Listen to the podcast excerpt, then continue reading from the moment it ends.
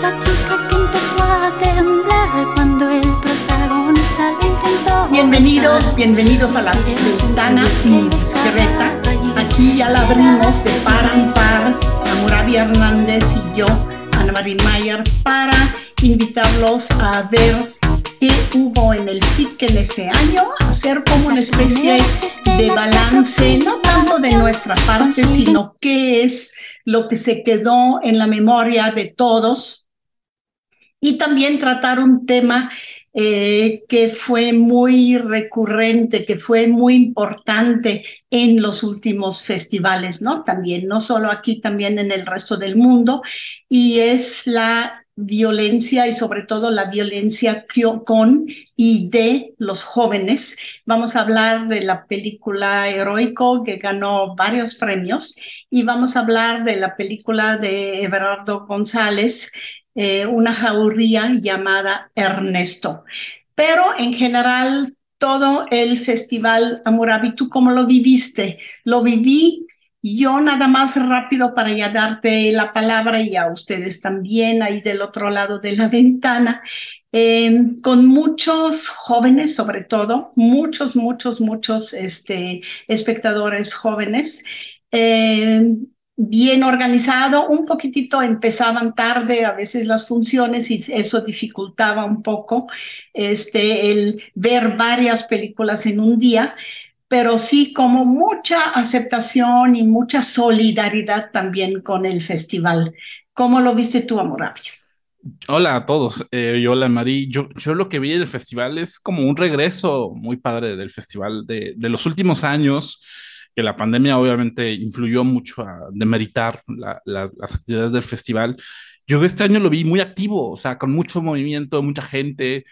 Eh, te digo, te contaba que, por ejemplo, muchas funciones había gente que se quedaba afuera, pues, porque eh, no había suficientes espacios o boletos. Y te estoy hablando de la sala de Guillermo el Toro, que, que es enorme y, es, y es, es imponente, pero, pero la cantidad de personas que asistieron al festival me, impresionó mucho, ¿no? Y yo creo que eso es muy bueno, o sea, que se, que se sienta revitalizado el Festival de Cine, incluso cuando fueron menos días, incluso cuando hubo menos actividades eh, y, y, que, y que, digamos, estuvo muy acotado por los presupuestos. Eh, se sintió que, que, que, hay un festival y que el festival está eh, operando y avanzando muy bien. Lo que yo vi es que en la prensa escrita y, e incluso también creo que en la televisión, el festival sí no tuvo la atención que merecería, ¿no? Se hablaba incluso más, fíjate, aquí en Guadalajara, más del FICUNAM, que estuvo en los mismos días, casi casi que el FIC aquí en Guadalajara. Entonces, lo de, lo de la prensa y en general los medios aquí empezaron como tarde, como el tercer o cuarto día, sentí que ahora sí están despertando y hablando de nuestro festival, pero un día antes, por ejemplo, de que arrancara, no vi ninguna reseña, no vi eh, hacia adelante el programa, pues creo que dentro de un año sí habría que ponerle más atención a eso. Y de la gente que llegó al festival, sí dos o tres venían de FICUNAM, que fue el mismo, en los mismos días, y entonces ellos sí dijeron que se les dificultaba un poquitito que se cruzaran las fechas de los dos festivales. Sí, ojalá, ojalá no, no coincidan, porque sí, sí pesa mucho, ¿no? Que haya dos, que digamos, dos de los festivales importantes de, de México estén al mismo tiempo, eso sí, no, no ayuda en nada, ¿no? No sé, no sé si más adelante el FIC debería retomar sus fechas originales, por ejemplo, ¿no? Pero de marzo. No, no, pues no sabemos todavía qué planes tienen para eso. Sí, claro. Eso va a ser una decisión muy fuerte. Lo que sí vimos al final, con mucho, mucho gusto, y yo creo que estás de acuerdo conmigo, la conferencia de prensa de que durante el festival se cocinó y probablemente desde antes de que la entrega de los premios Ariel en ese año sea aquí en Guadalajara, en nuestro Teatro de Gollado.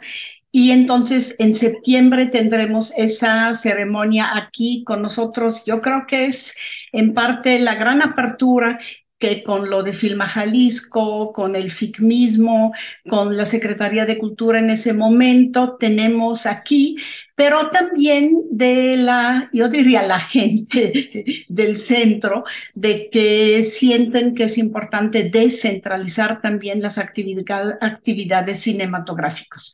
Tú también te alegras por el Ariel, aunque quién sabe si nos vaya a invitar, pero no importa. Yo creo que importante es que aquí sea la ceremonia. No, si nos tienen que invitar a la alfombra roja y, a, la cobertura de prensa de medios del Ariel.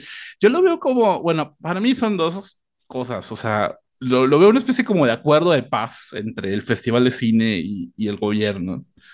Eh, porque estaban en la conferencia de prensa, estaban todos los involucrados con el cine, ¿no? O sea, estaba Mariano Varo de Cine, estaba Estrella Araiza del festival, eh, estaban de Film, de film Jalisco. Eh, entonces se, nota que fue una especie de, acuerdo entre muchas partes y eso, esa, esa, esa sincronía entre áreas que quizás anteriormente estuvieron en conflicto, bueno, eso, eso ayuda mucho y apoya mucho y además eh, se había hablado mucho de que Guillermo el Toro iba a apoyar a la entrega de los Ariales, finalmente no va a pasar por razones distintas. Eh, pero lo que sí es importante es que eh, se sienta el cine como algo que está en movimiento, ¿no? Nada más, no, no, no que esté como todo en un solo lugar, no, la idea de todo centralizado en la Ciudad de México, sino que se perciba que hay otros espacios que también están interesados en tener esta dinámica ¿no? industrial del cine. España, por ejemplo, eh, de los últimos años, últimos cinco o seis años, su entrega de los premios Goya ha sido itinerante, ¿no? O sea, se ha movido en Barcelona. Este año, por ejemplo, fue en Valencia. Saludos a, a, a, Eduardo. Guillot, que, está en Valencia. Em, y entonces eso, eso ayuda mucho a entender que el cine no es algo de un centro, sino se, fundamenta, se apoya en, en en la diversidad de, de, lugares y, de instituciones y de, y de personas, ¿no? Entonces eso es una noticia excelente. Además, yo creo que va a ser padrísimo ver entrega de Arieles en el degollado, o sea, ver el degollado como el espacio en donde se está forjando el cine, me, me parece increíble. Creo que las imágenes que puede dar la entrega puede ser, pueden ser muy interesantes revive la memoria de que en el degollado, el degollado fue casi la primera sala de cine en Guadalajara, porque ahí este, ya hablaremos de eso. Eh, hubo funciones de cine cuando el cine todavía no hablaba y era cine silente. Y cuando aquí vinieron los fotógrafos del Lumière, por ejemplo, a mostrar este, las primeras este, tomas, de repente fue el degollado un lugar donde se veía cine y ahí regresaremos ya con la entrega de los Arieles, que me da mucho gusto. Pero vayamos otra vez un poquitito en flashback al FIC ¿Cómo viste los ganadores? Eh, hace 15 días ah, eh, nosotros entrevistamos a este Rocío de la mañana, la eh, artista, la actriz de Adolfo, que ganó mejor actriz en el Mezcal. Me dio mucho gusto que lo ganara, porque sí fue una película que hubiera podido ganar más premios que lo que los ganó. ¿Cómo viste tú a los ganadores, Morán? Mira, te puedo hablar de, de las iberoamericanas. Eh, tengo, sueño, tengo Sueños Eléctricos, eh, que es una película de Costa Rica que ganó el premio principal de, de ficción iberoamericana. Eh, creo que es una película que va a dar mucho de qué hablar en, en los círculos de crítica. es una película increíble, una película que, que, tiene una visión muy especial y particular. Y luego ganó un documental iberoamericano, una que se llama Samuel y la Luz, que yo la vi pues, porque me ajustaba el horario. Eh, y, ahora me doy cuenta que, es, que sí es una película que tiene una, eh, es muy consolidada en términos de integrar un mensaje social, digamos, ¿no? En este caso, como, como la, implementación de la luz eléctrica en un poblado pesquero cambia por completo la dinámica social de ese lugar, ¿no? Em, son dos películas que a mí me, me, gustaron mucho y creo que hay esa decisión estuvo, estuvo muy padre. Lástima que me perdí la del largometraje animado que ganó Chicken for Linda, que, que ganó también Annecy hace unos días, ¿no? Eh, que, que, yo creo que puede ser una película muy padre. Y me pareció muy cuestionable la que ganó Mezcal, que es la que vamos a comentar hoy, que se llama Heroico, que va a ser una película que va a dar, si le va bien, le va a, dar, va a dar mucho que hablar, ¿no? En términos de polémica, de discurso, etcétera. Yo, pues hoy, hoy la comentamos, entonces pues no les adelantamos. Eh, yo también muy contenta que ganó eh, Great Yarmouth, la portuguesa, que es así, me gustaría mucho que llegara a, a, los cines pronto, porque es una película muy diferente sobre la migración. Es estar al lado y viendo cómo viven su día a día los migrantes portugueses que llegan a Gran Bretaña justo antes de que se declare ya el Brexit. Y entonces los, el último viaje de migrantes de Portugal, pues le toma como el pulso esa película. Es importantísima. A mí me pareció una de las mejores películas de todo el festival. Pero vamos a música, Murabi, si te parece, y nos preparamos para nuestro segundo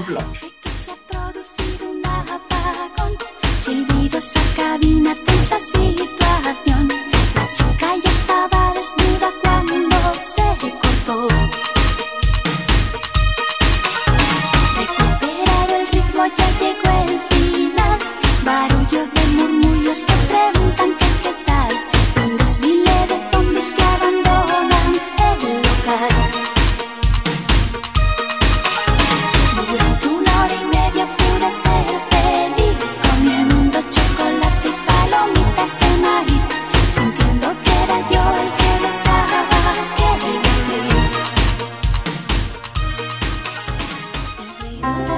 Seguimos hablando de cine en la ventana indiscreta. Es momento de asomarse a la ventana indiscreta. Te voy a contar una historia. Acabé mi secundaria y, y ahí fue cuando pues, empecé a andar con la banda. Te jalaban, te escueleaban y después te dicen tu primer conejo, tu primer persona. Llega, ves cómo se desploma su cuerpo hacia el lago, ya que tú lo matas, pues te lo levantan y como si fuera un trofeo. A los que yo les alquilaba las armas, ellos me llevaban eh, oro y plata. Y pues la policía también se presta para eso. A mí nomás lo que me gusta ver a tenerlas. Intimidar a la gente. Que nadie se metiera ni conmigo ni con mis hijos.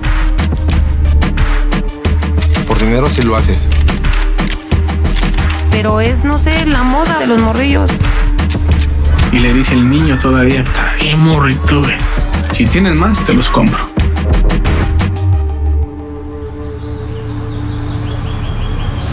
andaba yo con un amigo con el que antes pues, me juntaba mucho. Y me dijo, ¿cómo ves? ¿Quieres que vayamos? Y dice, vamos, no hay pedo. Que él traía una pistola chiquita porque él tenía que manejar. En el tiempo en el que lo estuvimos venadeando, yo decía, y no los encuentre porque de aquí vamos a desencadenar algo muy fuerte. Pues vimos y disparamos. No es como lo cuenta. No es de colores. Todo blanco y negro. Estamos de regreso y como ya les dijimos, tenemos muchas ganas de hablar de una nueva película de Berardo González, el documentalista, pues yo diría uno de los importantes documentalistas que tenemos en Guadalajara, incluso pensando en qué podía yo platicar con ustedes al principio para introducirlo un poco, pensé que él me había acompañado los últimos 50, 40 años de mi vida y no, viendo su filmografía, la primera película que vi de él es del 2003, La canción del pulque, una película que se mete a una pulquería y simplemente observa en la pulquería los personajes que están ahí, la manera de cómo platican, de cómo se emborrachan, de cómo también los tratan desde la pulquería y cómo esa pulquería es una especie de micromundo donde hay mucha solidaridad masculina al mismo tiempo que también mucha soledad, porque todo eso lo transmite la película. Creo que la gente de edad, la gente vieja, eh, lugares como la pulquería o también como la cárcel en los ladrones viejos, son lugares y personajes que le interesaron a Everardo González desde el principio y sobre los que, digamos, puso su lente, puso su curiosidad, pero también puso su profunda empatía, porque finalmente los observa en su eh, situación un poco de asociales, de, de, no aceptados en la sociedad o en la situación que están viviendo de solidaridad con otros hombres, con otros seres humanos. No sé si tú estarías de acuerdo con eso como principio de su obra. Sí, completamente de acuerdo.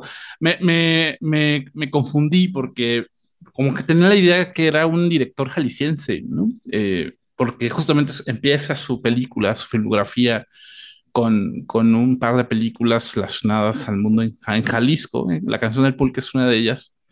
Eh, pero, pero me queda claro que es un director mucho más nacional, ¿no? Este, eh, yo, yo en lo personal me quedo mucho con Los Ladrones Viejos, que creo, pero sí, con Los Ladrones Viejos y con La Libertad del Diablo, ¿no? Que son como los documentales que le han dado más premios y reconocimientos, pero que también se interesa mucho por explorar otras formas, ¿no? Para contar en el documental, o sea, que no sea meramente el, digamos, el testimonio o el retrato hablado, ¿no? Sino, sino experimentar desde la puesta en escena eh, elementos eh, que puedan resignificar lo que vemos en la imagen del documental. Yo creo que La libertad del diablo es como el documental que más uno piensa cuando ve una jauría llamada Ernesto, que es el, documental que vamos a comentar ahorita, eh, porque, no nada más porque habla sobre el tema del narcotráfico y el tema de la violencia y el tema de quienes se dedican a ser sicarios y a ser asesinos eh, a sueldo, pero sino también cómo, cómo le hace desde la forma y cómo le hace desde una representación distinta o diferente para, para, reflexionar sobre la situación de la violencia, ¿no? Y reflexionar sobre, y, poder, digamos, llegar a, niveles, eh, pues, casi como inauditos en el cine, ¿no? Sobre quienes perpetúan la violencia. Lo que me gusta mucho de Gerardo González como documentalista es que no es un director, autor de cine documental que diría, es, tengo un estilo, en cada una de las películas soy reconocible. No. Él decide de qué manera mostrarlo y de qué manera este, hacer estética también cinematográfica, inventar una estructura, inventar también eh, movimientos de cámara, inventar también cómo observar a sus personajes.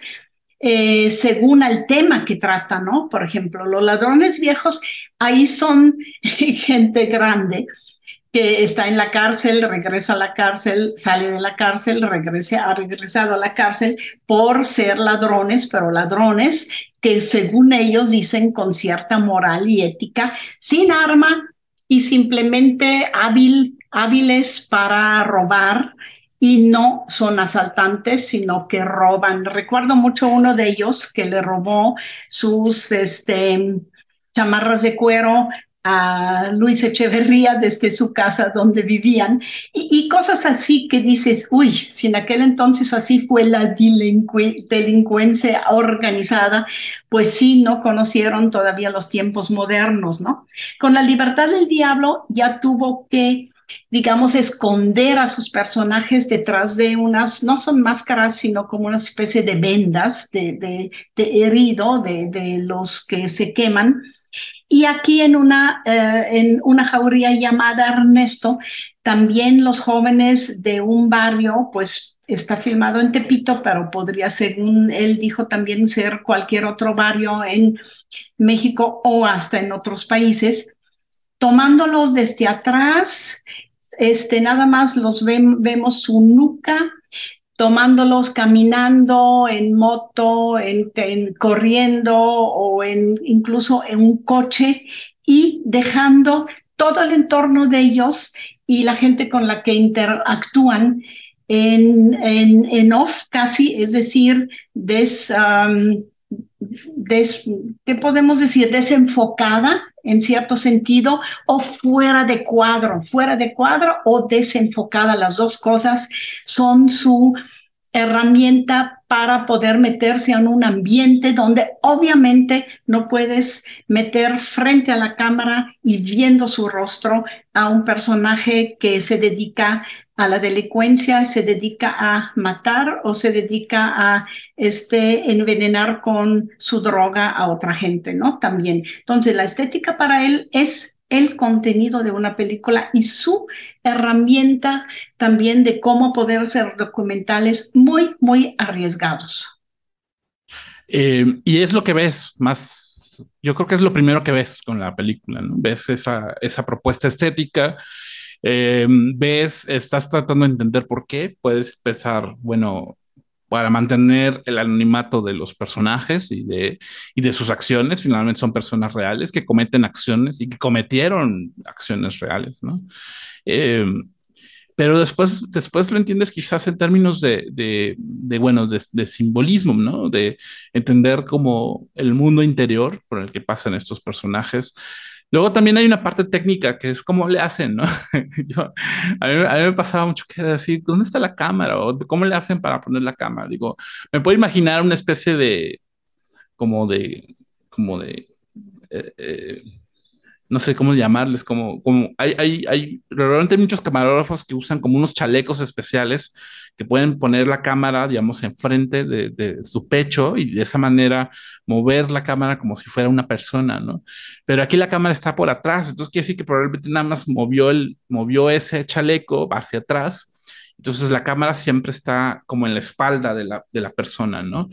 Y eso, eso pues le da un efecto pues bastante eh, pues como, no sé, como confuso y como, como laberíntico. Me, me, hay, hay, hay, momentos donde sí me gusta como el, la percepción, la, el juego sensorial que hace la película sobre, sobre el entorno. Y nunca había visto una película en donde le vieras, le vieras en la nuca todo el tiempo una persona.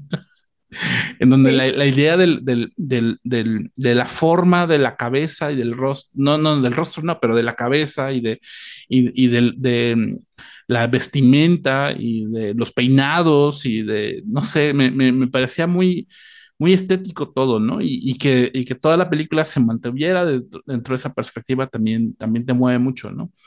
Eh, Sí. No, yo no sé mucho de, técnica, pero parece que utilizó tanto un lente como también un tipo de película que le dio ese efecto de desenfocado de, lo que hay enfrente. Está enfocado el personaje como yo te veo ahorita aquí enfrente de mí, pero de la espalda, y el resto detrás de ti está desenfocado, no veo este, dónde estás. Y ahí justo lo interesante de esa estética es también que en el fondo es total, totalmente cargada de simbolismo, porque de lo que platican los jóvenes, primero casi son niños y luego consiguen eh, la pertenencia en un grupo donde se sienten mm, recibidos, aceptados, empiezan casi, casi jugando entre ellos, un juego de solidaridad entre ellos, haciendo grupos y en el momento, eso lo platican, en el momento que les dan por primera vez una arma y dicen, ahora sí, a partir de ahora ya perteneces y o bien matas a un perro o matas a un, a un ser humano y con eso ya te bautizas como parte de esa banda, pandilla, de ese, de ese gang, e, e incluso. Eh, entonces, todo esa, ese proceso de jóvenes cada vez más te lleva a reconocer que en el fondo ese mundo es totalmente opaco, ni siquiera saben bien cómo están, dónde están, nunca vemos a nadie que le disparan, nunca vemos ninguna acción violenta, no la vemos, pero en su misma situación y en cómo nos los muestra la cámara, caminando, corriendo, yendo con casco en, una moto, lo que hoy en día sabemos que es la manera también de cómo te acercas a alguien. Eso es finalmente lo que nos transmite la película. Están, digamos, perdidos en el mundo, Amorabi, creo. Están como perteneciendo a un grupo, pero fuera de la realidad desenfocado de la sociedad y desenfocado de la realidad. Así entendí yo la película. No, están difuminados en la realidad, o sea, están, están eh, eh, no, no son una persona, ¿no? Están despersonalizados de, de, de la realidad en la que se encuentran porque también lo que sucede, y, o sea, es lo que cuentan es como un proceso de deshumanización, o sea, ellos hablan sobre, bueno, la primera vez es, es, es muy difícil, ¿no? O sea, matar a alguien, por ejemplo, ¿no? Para la segunda, la tercera se vuelve algo natural y se vuelve algo incluso hasta deseable o esperable, ¿no? Y eso, esa deshumanización se, se refleja mucho en, en la imagen, ¿no? Eh, esa despersonalización, ya no son personas, ya, ya dejan de, o empiezan a perder esa característica o esas cualidades que los hacen personas. Y, y, que, y que de alguna manera, pues ese, ese, esa posición de la cámara eh, refleja ese estado de, los, de, los, de, las, de ellos, ¿no? Como personajes. Importante también cómo trabaja este, la película, el sonido eh, de ellos todo se escucha a través de sus voces. La voz es de un joven, después uno más adulto y después ya de un adulto que está totalmente metido ahí. Y la banda sonora también nos platicó ahí en el debate ya después de la película, eh, Everardo, él invitó a un gran equipo desde el muy al principio, antes de tener incluso el proyecto, cuando sabía, quiero hablar de esto.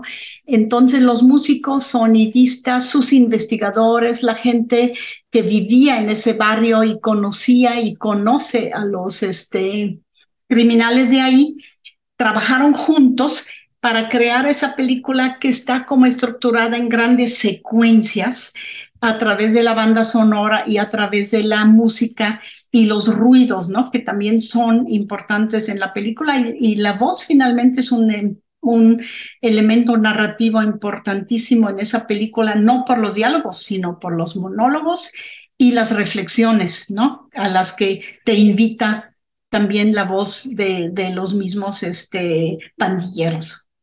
Sí, yo, yo espero que salga pronto el soundtrack de la película. Eh, que, o sea, toda la, parte sonora es muy envolvente, es muy atmosférica.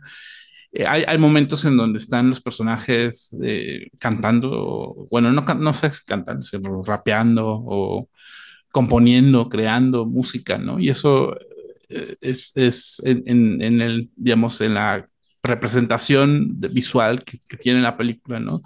Eso resalta muchísimo, ¿no? Porque ves, eh, ves una voz, pero no ves quién la canta, ¿no? No ves sus gestos, no ves, eh, pero lo que ves es como la, la, la, intención con que lo hace, ¿no? Y con que lo canta. Eh, yo me gustaría resaltar también toda la parte de la masculinidad, ¿no? Que creo que es también el tema de la siguiente película que vamos a hablar.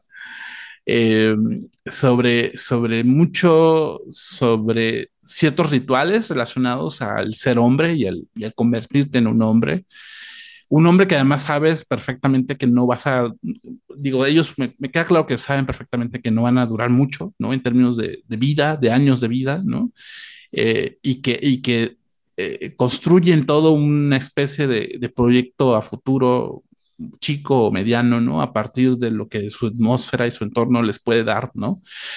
Pero, pero me, me, llama la atención, creo que lo comentamos en el programa anterior, ¿no? Sobre cómo todo el tema de la masculinidad está en crisis, ¿no? Y eso la, la, la, el cine mexicano lo está haciendo evidente y lo está, lo está reluciendo, sobre todo en, en, muchas de las películas que estuvieron en el Festival de Cine, hablaban justamente sobre esas crisis, ¿no? Y eso, porque casi todos los, casi todos los involucrados que aparecen en la película son, son jóvenes hombres, son jóvenes varones, a lo mucho hay como un par que son, son mujeres, ¿no? Pero casi todo eh, son hombres y que me parece que está muy definido en el título, ¿no? Que me parece un título además padrísimo, una jauría llamada Ernesto, que en realidad no hay un Ernesto, digamos, no hay un personaje llamado Ernesto en la película, sino más bien es como, como, como la idea de pandilla y de banda está centrado en como si fueran una sola persona otra vez, ¿no? Hay una despersonalización porque tú eres parte de un grupo y te, y te difuminas dentro de ese grupo.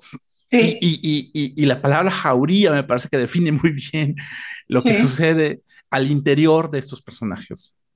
Sí, y además lo que a mí me conmovió muchísimo es que la misma película te enseña también que la primera necesidad del niño para eh, ser parte de una pandilla es esa necesidad de la pertenencia, ¿no?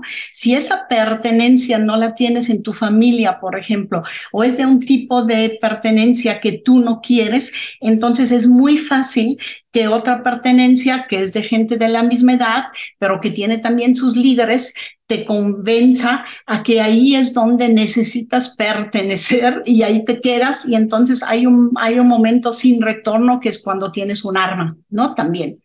Y algo que dijo también Everardo, que es para toda su obra, él lo dijo en el debate, eh, hablando de la empatía, dice, no es que me caigan bien o me caigan mal o me caigan todo, pero yo no quiero ver al ser humano ni el mundo en buenos y males, en víctimas y victimarios, sino que me parece que todo eso es muy, digamos, muy movible y depende muchísimo de las circunstancias. Entonces, es lo que finalmente quiero mostrar en mis películas.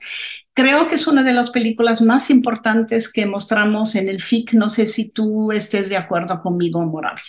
Sí, lástima que, que, se presentó después de que hicimos el programa en el FIC. De hecho, la vimos después del programa, pero justamente por eso la estábamos comentando ahora. Y yo creo que es una película que, que conociendo a Berardo y conociendo la importancia que tiene Berardo en el, en el panorama del cine mexicano, yo creo que va a ser una película que se va a ver en estreno comercial, ¿no? Entonces, esperemos, esperemos noticias de, de su estreno. Y con eso nos despedimos este, del segundo bloque y nos pedimos de, de, despedimos por hoy de Everardo González y su cine documental tan fuerte, porque en el tercer bloque vamos a seguir con nuestras masculinidades y la violencia masculina en el cine mexicano. Árboles de la barranca porque no ha enverdecido, es que no los han regado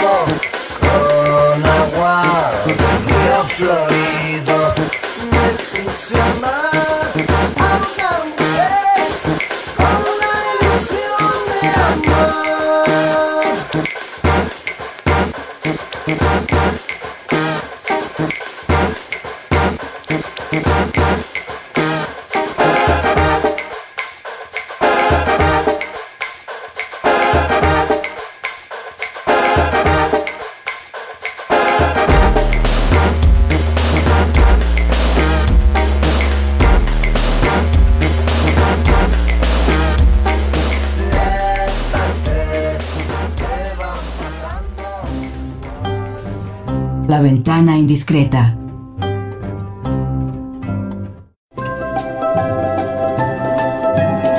La ventana indiscreta.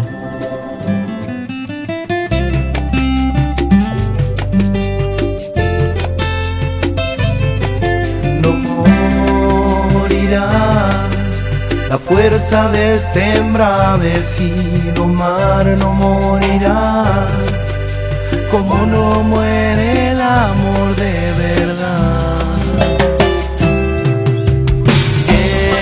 Llévame, el camino es peligroso de verdad,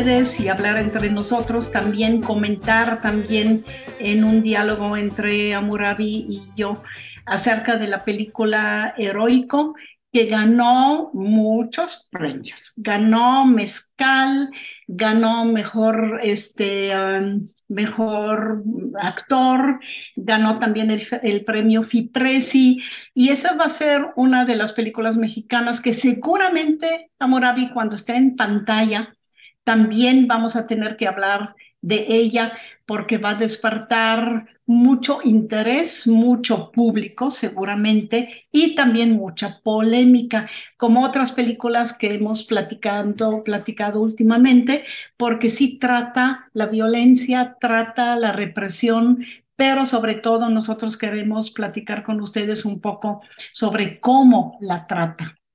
La anterior que platicamos de Bernardo González, que comentamos, fue eh, una jauría llamada este, Ernesto.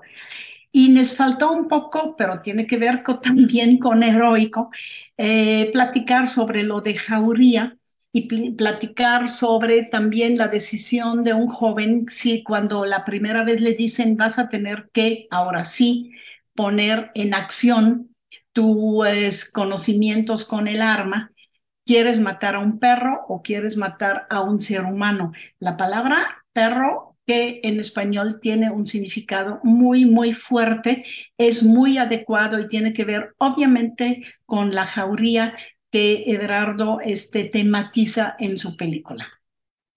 Sí, porque, digamos, yo, lo que pasa es que la misma situación está en Heroico y, y creo que habla mucho sobre eh, cómo, cómo un pa- una parte del ritual, ¿no? Para ingresar como a estas, estos, estas pandillas, tiene que ver con, con cambiar tu pensamiento, o sea, dejas de ser persona y te conviertes como en el perro de alguien, ¿no? En el perro en el sentido de, de- del el que, el que, como una especie de arma y de protector de alguien más, ese, ese alguien más, pues no lo sabemos, ¿no? Pero, pero, pero hay gente pues, pues, que, que se, digamos, se rinde ante, ese, ante, esos, este, ante esos rituales. Yo creo que la palabra jauría tiene mucho más significado de lo que parece, ¿no? En la película, ¿no? Es, eh, eh, probablemente mucha, mucha gente se molesta que en las películas aparezcan escenas en donde matan a, animales o a perros, pero aquí tiene una connotación eh, de poder muy fuerte, ¿no? O sea, matas a un perro no porque pues sea una criatura eh, inocente, sino porque finalmente también tú te conviertes en un perro a la hora de hacerlo, ¿no? A la hora de cometer ese acto, ¿no? Te conviertes en parte de esa jauría y, y yo creo que eso, eso tiene un simbolismo muy fuerte en ambas películas, ¿no? La misma palabra, ¿no? Decir de alguien que es un perro en los negocios o algo así, pues puede tener hasta una connotación de que en competencia es absolutamente exitoso ese personaje. Entonces, todo, todo ese significado que puede tomar la palabra perro es importantísimo. Eh, cuando hablamos de heroico, hay que tomar en cuenta que David Son- Sonana, su ex guionista y también este realizador, eh, ya había hecho una película Mano de Obra en el 2019 que ganó premios y que también fue una película acerca de, um, digamos, clases sociales en México acerca de violencia, cierta violencia en, en, en, en México y de ese corte social, sociológico, es también heroico que se mete de plano muy adentro del colegio este, militar, del Ore Heroico Colegio Militar, de ahí tiene el título, este, donde un joven es adiestrado, es disciplinado, es deshumanizado para obedecer y para convertirse también en un instrumento de posible represión. No sé si tú uh, así veas la película y después ya hay mucho de que platicar sobre la forma como lo hace. Sí, yo eh, igual, o sea, es, es, es digamos, hay, hay, otra película que vi eh, que decía, o eres parte del narco o eres parte del ejército. Y, decía, para ser parte del ejército necesitas pensar como, como, como los que están del otro lado, ¿no? Pero sin actuar mal, ¿no? O sea, sin hacer mal. Y ahí es, ese, sin actuar mal, siempre es el, el problema, ¿no? Porque, ¿qué significa actuar mal? O sea, en, bajo qué circunstancias la moralidad es la que guía, ¿no? Y lo que vemos más bien en, la película es, es, un proceso muy de ritual muy parecido a, a una jauría llamada Ernesto. Tú lo dices, un proceso de deshumanización en el sentido de, de, de, de someter a, a, una serie, a un grupo de jóvenes que están in, ingresando al, al, a los, al heroico colegio militar eh, y los someten a una serie de humillaciones y de opresión para de esa manera eh, deshumanizar, de, eh, empiecen a perder noción de lo que es bien o mal, ¿no? Y, y más bien se sometan a, a, procesos de violencia. Son, son, son en ese sentido quizás simbólico, también una jauría, como si, como si los militares fueran jaurías, ¿no? De, de, de, de, gente que nada más comete actos de violencia conforme a lo que el, el superior diga, ¿no? Y, y, lo, que, y lo que vemos es, es eh, ese proceso de deshumanización que, que, a mí me recordó muchísimo, y yo creo que no solamente a mí, a, a, lo que hacía Stanley Kubrick en Cara de Guerra, ¿no? Esta película Full Metal Jacket sobre el ejército eh, y la preparación de los soldados para la guerra en Vietnam, ¿no? Nada más que, que, nada más que Kubrick lo hacía con ironía y lo hacía con un sentido más crítico. Aquí creo que, creo que se siente más una copia, ¿no? En muchos sentidos. Hay, hay, hay muchas referencias al cine de Kubrick en, en la película y, um, que, que, que, me parecen muy eh, efectistas. O sea, y, y entiendo por qué ganan muchos premios esta película, porque tiene escenas, o sea, no, no hay como muchas escenas muy largas, ¿no? De muchos diálogos, sino son escenas muy cortitas, muy seguidas unas de otras, ¿no? Donde, donde todo el tiempo te está causando un efecto de incomodidad, de estupor y de, y de, y de, y de violencia. O sea, hay un punto donde también el espectador se siente agredido ante las, ante las situaciones de impunidad, de poder, de opresión y de sumisión que se ven en la película, ¿no? Y lo que vemos es un personaje que, que, que, que por alguna razón está siendo favorecido en ese entorno, ya sea porque o el padre también fue militar, aunque nunca sabemos nada de él, o ya sea quizás porque el superior de él eh, siente algún tipo de afinidad hacia él, ¿no? Por, porque, digamos, lo, lo ve como un, un, igual, ¿no? Como un favorito, ¿no? Y sin embargo, él, él, él está todo el tiempo en, en, disyuntiva, ¿no? Por estar ahí, no quiere estar ahí, pero tiene que estar ahí porque tiene que ayudar a su madre, etcétera. Eh, y, y, lo que vemos es como un montón de jóvenes que están siendo sometidos a formas muy extremas de violencia. Sí, trata de violencia, estoy de acuerdo contigo. La película tiene, digamos, el aspecto de película de denuncia, denuncia ese tipo de proceso, educación, deshumanización, disciplina, represión, denuncia, pero lo hace con las mismas herramientas de la misma violencia, es decir, nos muestra lugares tan ordenados, tan simétricos, tan modernos, tan fríos, que uh, adentro de ahí casi casi se explica que haya actos de violencia en cuanto a espacio.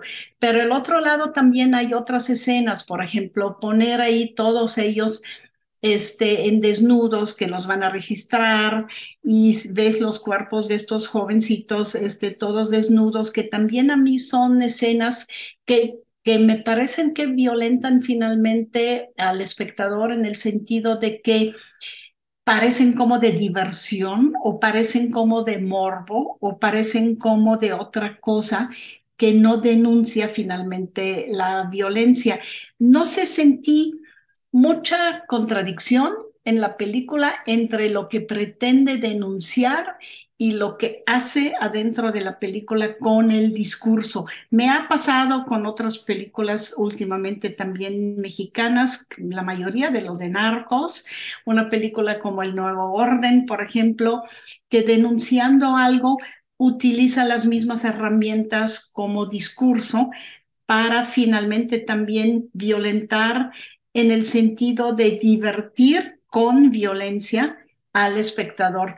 Eh, escuché hace este, unos días una entrevista con Michael Haneke, el austriaco, que tiene mucho, muchas violencias en sus películas, habla sobre la violencia, pero le dicen también, le preguntan, ¿usted cómo ve la relación de la forma con el contenido y él dice, bueno, si yo como director quiero denunciar la violencia, pero que hago una violencia, una película violenta para divertir al público, hago un espectáculo de la violencia, entonces eso me parece voyerista y me parece que eso ya es éticamente no aceptable. No sé cómo lo veas tú, Amorable. Sí, o sea, o sea, hay mucha reflexión, digamos, sobre la violencia en el cine, eh, y creo que aquí no la hay. y eso es lo que me preocupa, que haya ganado tantos premios. O sea, es como es una película, eh, tú lo dijiste bien, como, ¿cómo, ¿cómo pudo haber gente que se haya ido con la finta, ¿no? De lo que supuestamente está denunciando la película. Bueno, la película misma es, es violenta y agresiva, ¿no? Y no nada más eso, sino además me parece que tiene un montón de connotaciones racistas. Eh, habla mucho sobre el tema de los indígenas, ¿no? Eh, y sobre lo que vamos descubriendo y revelando es que el, personaje protagonista en realidad es de origen, de origen indígena y lo oculta, lo tiene que ocultar porque de otra manera se puede, eh, puede ser el centro de todavía de mayor agresión, ¿no? Y esa, ese ocultamiento le, permite eh, digamos, inmiscuirse ¿no? en, en, las esferas de poder que a su vez también tienen esa ascendencia indígena, ¿no? Entonces, es, es raro, o sea, y luego además hay una connotación también sexual en toda la película, que, o sea, de, como de represión sexual y de represión homosexual también, ¿no? En la película, que, que, que tiene mucho peso hacia el desenlace, ¿no? Y hacia, hacia lo que va a pasar eh, en, una situación en el desenlace que, que, deja una moralidad muy ambigua, ¿no? Me parece que la película dice, bueno, es un personaje heroico, es el, finalmente el personaje es, comete un acto de heroísmo al, al, cometer un acto de violencia que quizás a alguien que se lo merece, entre comillas, ¿no? O quizás no, o quizás es, es, ese heroísmo no existe porque comete el acto de violencia, se convierte en lo que no debió de haberse convertido en un principio. Y esa moralidad ambigua que tiene la película me parece que, que es, es, terrible, ¿no? O sea, te deja a ti como espectador una especie de, como de, como, como, el, como el calor que estamos sintiendo ahorita, ¿no? es como, como de corrosión muy fuerte, muy extraña, que uno no quiere sentir, ¿no? Y eso como de empalagamiento así raro. Y, y eso, eso a mí me dejó con mal sabor la película. Eh, tú dices que te deja con un sabor de boca en, así, con, con esa controversial emoción también y quizás rechazo. A mí, a mí también eso, eso, eso es lo que causó, pero no entiendo entonces si a lo mejor es justo eso lo que algunos jurados sienten que es lo que necesitamos, es decir, que nos pasen por esa tortura, como, como este, ver la violencia de ese tipo para tomar, eh, no sé, tomar el lado, reflexionar acerca de ciertas situaciones. A lo mejor es eso lo que ellos sienten que hacen esas tipo, ese tipo de películas que a lo mejor tú y yo este, vemos de, de otra manera, ¿no? También. Hablamos de dos películas hoy que las dos tematizan la violencia. Me parece que una, con su estética, con su forma, con su casi poesía, eh, nos lo muestra y nos pone a reflexionar y nos conmueve profundamente. Me parece que la otra, Heroico, lo hace de una manera que nos atrae de manera como de espectáculo, pero que finalmente no es una película que lleva a la reflexión, sino que lleva a la aceptación o el rechazo eh, híjole, Amorabi, tenemos tema para no sé cuántos programas más y finalmente nadie que conozca ni ningún ensayo ni libro que se han escrito sobre la violencia en el cine realmente nos proponen una receta. Creo que la receta no existe, sino que hay que ver las matices, los matices, las culturas desde donde se ve y opina. Y no sé si tú también piensas que es un tema importantísimo que tenemos que dejar abierta la ventana para tratarlo en otra ocasión. Y lo vamos a seguir viendo, ¿no? En el cine mexicano. Y sobre todo, y eso me queda claro, o sea, es la reflexión sobre el ejército va a estar muy fuerte en los próximos años, ¿no? Alrededor de, no nada más en la discusión política, sino, sino en el cine va a estar presente la, violencia en general va a ser uno de los grandes temas que vamos a tener que tratar, no solo en la ventana indiscreta, sino en nuestra vida, porque lo vemos en la realidad. Con eso nos despedimos. Fue un programa donde tratamos de profundizar un poquitito en dos películas, este, una la jauría, una jauría llamada Ernesto y un documental y la ficción heroico desde el FIC de Guadalajara 2023. Aquí nos despedimos y hasta la próxima. Muchísimas gracias por habernos acompañado.